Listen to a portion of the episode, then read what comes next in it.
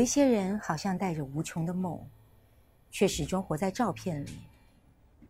人生是一出出的样板戏，只能合着里头固定的戏份演出。你是丈夫，你是男人，你是家庭的守护者，你是爸爸，你是一切出色人物的代表。除了你自己，在你自己生命的墙面上，有好多甜蜜而温馨的照片，挂满了满墙。你唯独忘了挂一幅夜里没有框框奔放的自己。所以，人那么喜爱音乐。与可以流动的艺术，艺术当它静止的时候，是一种沉溺；当它流动的时候，就成了逃脱。在逃脱的灵魂世界里，你难得奔放了你的渴望，它比欲望更甜蜜，也比欲望更苦涩。它没逼你与现实冲突，只让你在没有去过想象大地中。倍感孤独。那些流动的音符，让我们在一个不知名的异乡，遇见了一名仿似早已熟悉的陌生人，然后禁不住哭了。我为什么找你来对谈呢？因为我觉得可能会对那个书很有感应的人，除了你，你。一定会有感应之外，因为你对我也够了解了。嗯，那我就是一个每天讲什么丘吉尔啊，OK，每天讲大萧条啊，你们你们熟悉的我都是这些。那我真的觉得我到一个年龄，应该来写一本跟我性别有关的书籍，因为我从来没有逃离这样的角色。第二，难道女人承认她需要爱情，表示这个女人就是个不成才的女人吗？当然不是，yes，所以我写了这本书。可是我还是叫你去念朗读，因为叫我念，我就觉得 见了鬼。我为什么要念这些鬼东西？这样子，就是大家如果你看这个书，你就知道，就是 好啦。如果我是男人的话，我应该嗯，因为应该跟他谈恋爱会是很爽的一个事情，就是很，就是那种那种热。我觉得他是那种温度，然后，而且他应该不会是那种恒温。就是我觉得文静姐谈恋爱应该不会是属于恒温型的女人。之前的我我是超气的，超气我成为一个女人，因为我我我觉得你因为是属于那个温婉型的，所以你你不太是很多女人的敌人。可其实我最痛恨别人认为我无杀伤力，你们错了，没有错。他心机很重，他根本就杀伤，对不对？像我曾经跟一个非常有名的女演员合作了一部戏，嗯，然后。呃，拍完那部戏，就是当时反正那部戏就是我也不是那么好好搞，就是虽然我真的觉得我很好搞，但是在圈内大家还是觉得不是那么很对。然后呢，就后来拍完戏就杀青酒，然后那个女演员就飘到我的面前，然后就拿了一个酒说：“我敬你。”然后就就合合作了一部戏，敬酒很很很很正常啊，对，很很那个嘛。然后我就跟他喝，然后他就说：“你知道吗？我没有拍任何一部戏跟女演跟任。”跟我的对手女演员没出出过事儿的，就是没有没有发生什么事情的。然后我就说，我就说，看吧，我人很好吧？我心里也是这样讲。我说，看吧，我人很好。不是，他说是因为你太没有杀伤力了，你超气的。我说，这个比我说我人坏还要受伤，就是就是我我对你一点威胁感都没有。你知道有一次我们气死我了，气西利亚哈，我们两个第一次见面是当时你演了《人间四月天》，然后呢，清华大学的校长刘校长对你充满了幻想，就把你找来，你记得吗？那是我们啊，对，在那个清华大学，对，然后他们有几任的校长嘛啊，那呃那时候的刘校长呢，刘就跟三任校长对不对？刘炯朗，跟三任校长就三个老头儿。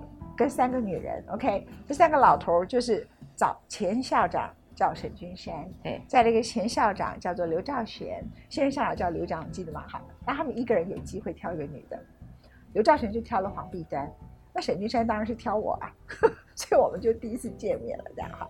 那那个时刻他们的说法是什么？第一个要找一个端庄的，那就是黄碧丹。再来找一个温婉的，那就是刘若英；要找一个辣的女人，那就是我。I'm so sorry，这样。再我希望你们下次要找辣的，可以找我。OK，您可以重新认识我。呃，所以你要问我是我要不要做男人女人的问题的话，呃，我觉得我生病之后，后来我再回头看我的人生，我的人生因为女人辛苦很多，但也精彩，是吗？尤其是我觉得人到一个年龄的时候，你一定要训练一种慈悲，慈悲的去看这个世界跟你的关系，因为每个人都是伤痕累累的战士啊。那我选择的工作一定伤痕累累，也超过一般人。我如果没有足够的慈悲，我怎么跟老来的我自己相处？跟伤痕累累我相处？跟老去的我，机会越来越少的我怎么相处？所以，如果没有我身为一个女性比男性辛苦那么多，我觉得那个慈悲是很难建立的耶。就是你太了解，在这个过程当中，那些伤痕累累怎么形成。然后你最后生病了，然后你快要死亡，很接近你了，然后在那个里头，你就会自己越来越理解，越来越明白那些伤痕是怎么出现的。但这并不表示每一个女人都可以理解。可是我觉得，她作为一个性别，她真的有一个机会把自己的自尊心比较放下来，就是我讲的啊，然后把那种所谓的成功，OK，可以因为没有社会压力吧，把那个成功的价值一定程度的可以比较摆在旁边。那因此。你当你没有这些名，你没有这些利，呃，对我来说好像这些东西就本来不太存在哈。可是我觉得你比男人更容易放掉它，所以有的时候有一些男性啊，或是有一些人，我身边一些朋友跟我讲到他人生的哪一段委屈，或者说他们谈到他们要怎么样去追求他们的某些权利或是机会的时候，我都会觉得啊，give me a break，你你只有一生。你怎么会把你的人生寄托在这种很空无，然后把自己呢放进去绞肉机，然后你还觉得自己这个叫得意？你变成一根香肠，然后这个香肠可能叫德国香肠，可能叫俄罗斯香肠，可能叫黑桥牌香肠。OK，however，但是你就是把自己绞肉成可以放到那个管子里头去，然后你因此就变成可以烤成一个美好的香肠，你称之为叫做成功，因为你在那个成功的那个逻辑一定比例里头，你是把你的自我完全牺牲掉的。像你说我不要演这个戏，不要演那个戏，你你虽然很成功，可是你可以更成功，我也可以更成。所谓一般人讲的成功，呃，我可以去选县长，我可以去干什么的？可是我想法是什么？什么叫选县长？那我跟我的狗是什么关系？我 什么叫选县长？我每天要去跟那些人干嘛干嘛？什么叫选县长？什么叫什么？我可以去做这个？对，这就是我现在很常常有的感觉。什么？就是，就是，嗯。就是还是会有不同的工作，可能会来问我要不要去做，然后我也觉得有时候这个机会是很难得的，或者是不管是呃名利或者是什么，或者是人家说你做了你就可以就可以收山了，或者是什么这样，可是。第一就是还是会把你到底认不认同，或者是你做不做得好放在前面。但是好像我有时候，就像我现在有时候会觉得说，你刚刚说，那我的狗怎么办？我现在就会觉得，那我儿子怎么办？就是啊，就是就是他很快就，他现在还会说，妈妈你什么时候回来？他以后都说，哎，你最好不要回来。他很快，然后，嗯，所以我就很珍惜这段日子。那大家就会觉得说，可是你身为一个。已经是这个年纪的女艺人了，如果你还不对你还有多少机会？但我觉得你错了。说实在的，我已经我已经有很多在过去的二三十年都在我的行业里面，我觉得我很我很全心投入在我的工作。我可不可以在这个阶段，就是如而且我我觉得有时候，哪怕我再回头看，你们觉得我错失了什么？或者我有时候看到一些戏，我当时推掉了，然后大火，别人就会嘲笑我说：“你看吧。”那我的理论都是说我演不一定会火，嗯嗯，你知道，就是我一定有我的理由。但是我现在也会觉得说，我也许我回看，我会觉得说啊，这段日子我怎么每天都是在在厨房，然后就是赶着，然后去接他放学什么的。但是这就是我现在觉得很美好的事情。我觉得很重要的事情，对我觉得身为女人，其实一个好处就是说，你可以什么东西都丢开，然后回到最单纯的生活。那像那么多男人，他们喜欢看那个小说，山居岁月》，最后又拍成电影，每个人都渴望这种日子，可是他们丢不掉。嗯，那呃，你丢得掉？我某个程度是早，其实我早就丢光了。我不太能够理解，你看很多人比我的年龄还要大，他在那个政治的权利就怎么样都不肯退下来，从二十几岁一直到现在，都一直做的很辛苦的工作，不同的辛苦，也很疲倦。那个辛苦不是时间，还包括呃会有勾心斗角啦，会有很多困难度，会有就是面对都比较公众的事情。如果我这一生活到这个年龄，经历过这种所有的事情，然后我可以还回活着很单纯，就是你讲女人可以回到很单纯，我觉得很棒的。那所以呃，简单而言，就是说我觉得人很棒，就是说你可以是在某一个位置上面，然后可以把自己活到一个最单纯的。嗯，那男人真的做不到哎，有的时候。但他们的压力，也就是因为比较难。他有什么难？我也很难啊！我跟他们工作也很难啊！我跟他们竞争，他们每一个人都很不服气，可是我都要超越他们的。我有比他们容易吗？奶茶都不容易了。我我我我觉得跟你工作的人也不容易，不管是男的还是女的。好，大家好，不好意思，我一样跟我工作人也不容易。你看，就是我们都很难，就是看到每个人的全。全面，大家都要戴个口罩，然后都要保持一个距离，然后去哪里都会很紧张。这个对我嘴角的皱纹有帮助。嗯，我嘴角的皱纹没有啦。对，你想太多了。我没有想太多，我是觉得有很好。还没有。我很喜欢我的眼睛，假设有皱纹，结果我皱纹老不长，讨厌。你要气死很多人是不是？好吧，回到我们的书，你当时看了好多篇文章。对。你有哪些文章你看的？特别不喜欢，我特别喜欢，你都可以讲。心疼吧？对我啊，嗯，心疼我啊，嗯，我嫁给你好了。没有，我觉得呃，就是我刚刚说的，就是呃，就是比如说，有时候我们看到越坚强，多坚强就有多脆弱，嗯，然后多爱就有多痛，嗯，这个东西啊，以前我们很少在文建杰身上可以。因为它都是藏起来。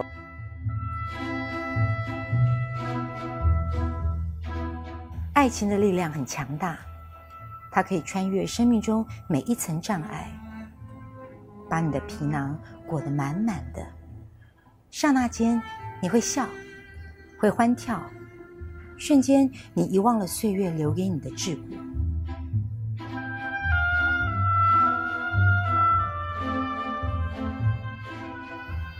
但爱情的毁灭力太大，唰一下，那瞬间，所有的情梦繁华一谢了，枯萎，葬于土间，如葬了你的心。它不是死亡，却是人间和死亡最类似的仪式。它只意味着我逐渐倒数的生命，想有多少欢愉，就得用多少痛苦来偿还。我有一次跟他去啊，荣总去看那些癌症的小朋友。其实他那个时候刚刚开完刀，然后刚刚出院，然后就是身体状况非常非常的不好。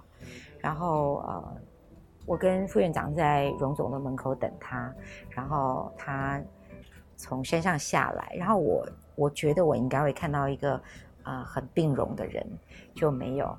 他就是，即使他很痛，因为副院长告诉我说，其实他一定很痛，但他吃了很多的止痛药，还依旧蹬着他的高跟鞋，噔噔噔噔噔，然后就出现了，然后依旧还是全妆，然后穿的很漂亮，然后呢带了很多的礼物，然后，你知道我穿高跟鞋进手术房的笑话吗？不知道。对我来说，高跟鞋代表人生的一种，人生的一部分，还有就是我的口红。所以我要进开刀房的时候是戴口罩，他们不知道我还擦着口红。然后呢，结果进去以后，他们就说要把我的口红涂掉。我说你麻醉时候可以涂掉，你不要在我还清醒的时候涂掉。然后，嗯，然后我就穿了高跟鞋，他们要推那个床，那我就把我就把鞋子就放在里头，那个护士也没发现。我就说，因为没有高跟鞋，我会觉得。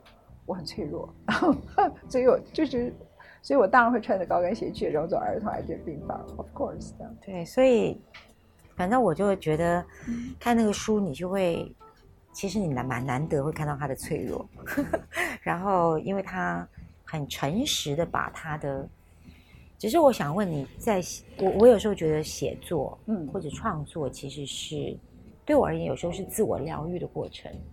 就是说，当我写了，当我抒发了，他就没有那么痛了，没有那么思念了，没有那么，或者说我我起码我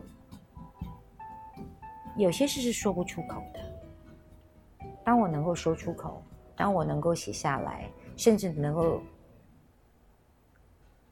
分享给别人的时候，我觉得他好像对我而言就是治愈了一半了。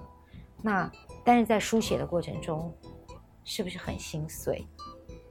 应该这样讲，呃，我不太是靠书写去发泄我情绪的人。呃，正确的来说，我有几种机制，就是说我偶尔会有跑出脆弱的时刻，也不是偶尔，不是很少了哈。可是当我面对外界的时候，我就是一个圆桌武士，OK，就是一个黑武士。那所以呢？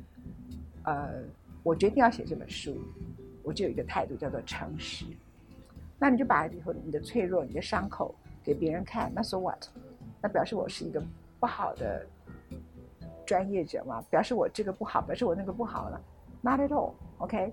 那呃，书头书里头提到我在情感里头的失落，这代表什么？我是一个 loser 吗？loser 是一个美丽的 loser，所以人生在很多场合里头都是 loser。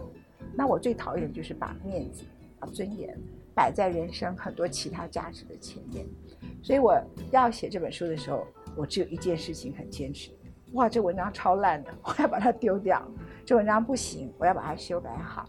那你一旦要书写，我常常觉得一个创作者如果不是一个诚实的人，他很明显的表现在他的创作里面，嗯，你就不会感动。他的文笔再美，你就会看到他好多华丽的堆词这样啊。那一旦你要写，你就把它写好，那就很诚实。那越诚实，就在至少在那个片刻，在那个时刻，它很像一个压缩机，把你人生的三十年，把你人生此刻里头很复杂的情绪，全部都压缩在那个点上头的时候，你当然是最痛苦的。所以我写很多文章的时候是泪流满面写完。那写完了以后就抒发了吧？没有，我也不知道我为什么把自己的人生。过到大多数的人觉得你不是一个脆弱的人，你不是一个应该被心疼的人，然后所以心疼我的都是女人，但也不能这样讲了，也有男人很心疼我。你可以把伤口展示给别人看，可见你有多强。可是，嗯，我其实只是很诚实，不是很强。对，因为因为我我我，而且我并不觉得这是一个丢脸的事，这这一点叫坚强吧。对，因为因为只有在爱爱这件事情，就是真爱这件事情，就我以前有一首歌叫做。我的失败与伟大，就是，嗯，就是只有在面对爱之间，为什么爱会这么的 charming，这么的让人又爱又恨又什么？就是你你在里面受伤，你又在里面得到快乐，嗯，就是因为它是最没有办法去估量的、去计算的。如果是真爱，你错了，真的吗？就我们两个都错，所以你后来很好。之前很苦，我们俩会错了。其实我很小就知道这件事情。爱是，爱是不能被计算的了。那是你的信仰，这就跟你对电影的信仰一样。比如说以张爱玲为例，她的所有的小说里头，她写尽了所有爱情里头的计算。每一个男人我是不了解，每一个女人她都在爱情里头有属于她的计算。这个计算可能微微的吃醋，高调的宣誓。或者是做一定手段的排挤，或是制造一些小谎言，或是做一些什么的，一定都要的。然后在这里头比这个比那个，然后抓这个时机干什么的？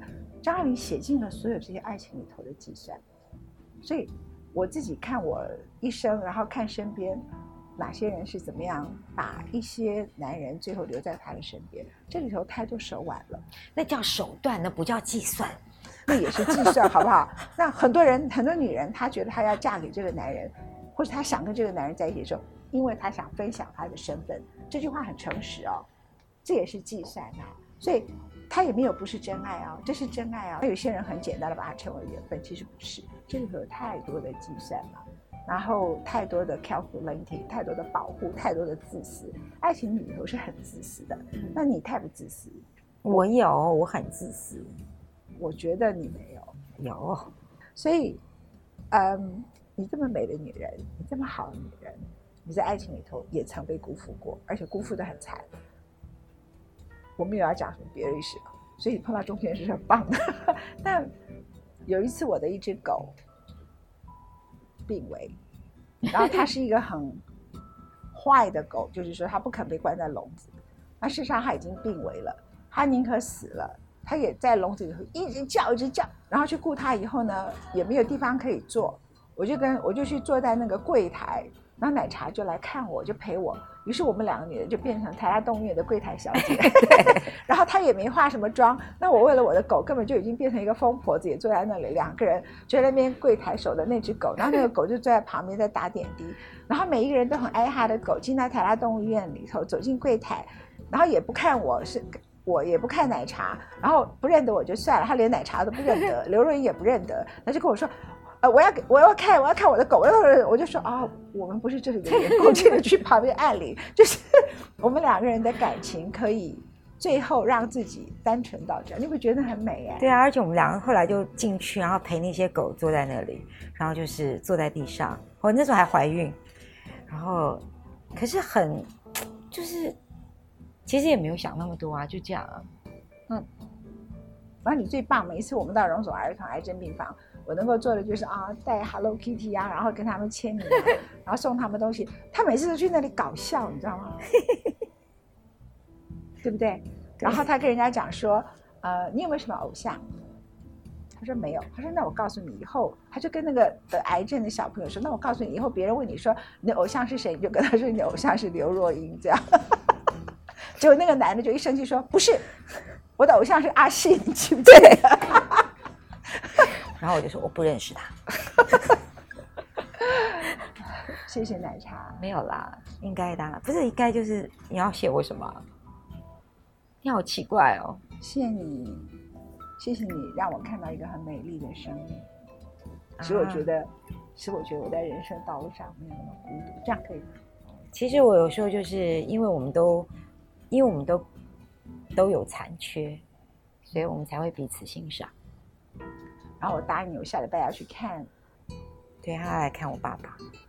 因为因为对，因为讲一下，嗯，就算我的虚荣，你要讲一下。我爸非常喜欢陈文茜，在他还非常非常那个，对，一天到晚喜欢拍拍照的时候，常常都会问我说：“你认识陈文茜吗？”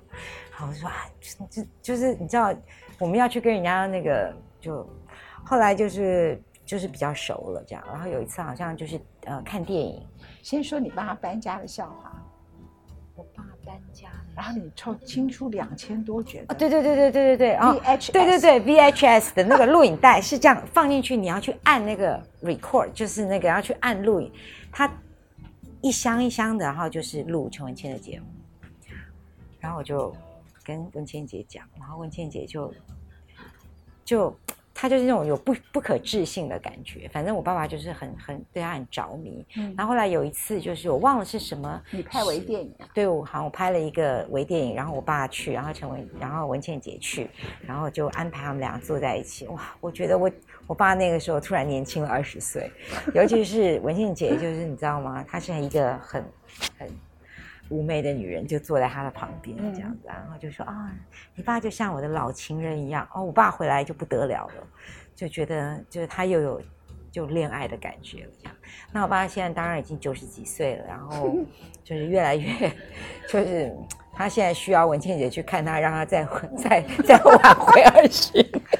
所以那天我跟那天文倩姐打电话给我说啊，找我来聊天，然后就问到我爸爸，然后他就说，因为他看到我 FB，看到我爸爸就突然之间又老了很多，所以他觉得他有出手的，他有要出手的这个责任感。就是六十几岁女人也有利用价值，对对对，所以要去。我还是美少女，所以他下个礼拜要去，要去拯救一个九十几岁的男人，让他回到少年。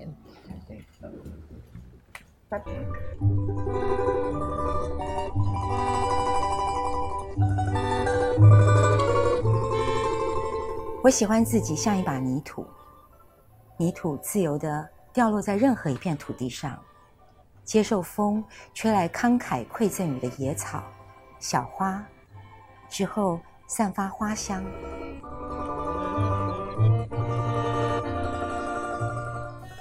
倘若我是一把泥土。躺在地上，我就不会经常错过流动的白云，每晚挑一颗星星。想象他的前世，想象他的今生，他真的在这里吗？或者所有的相遇只是幻影，稍纵即逝？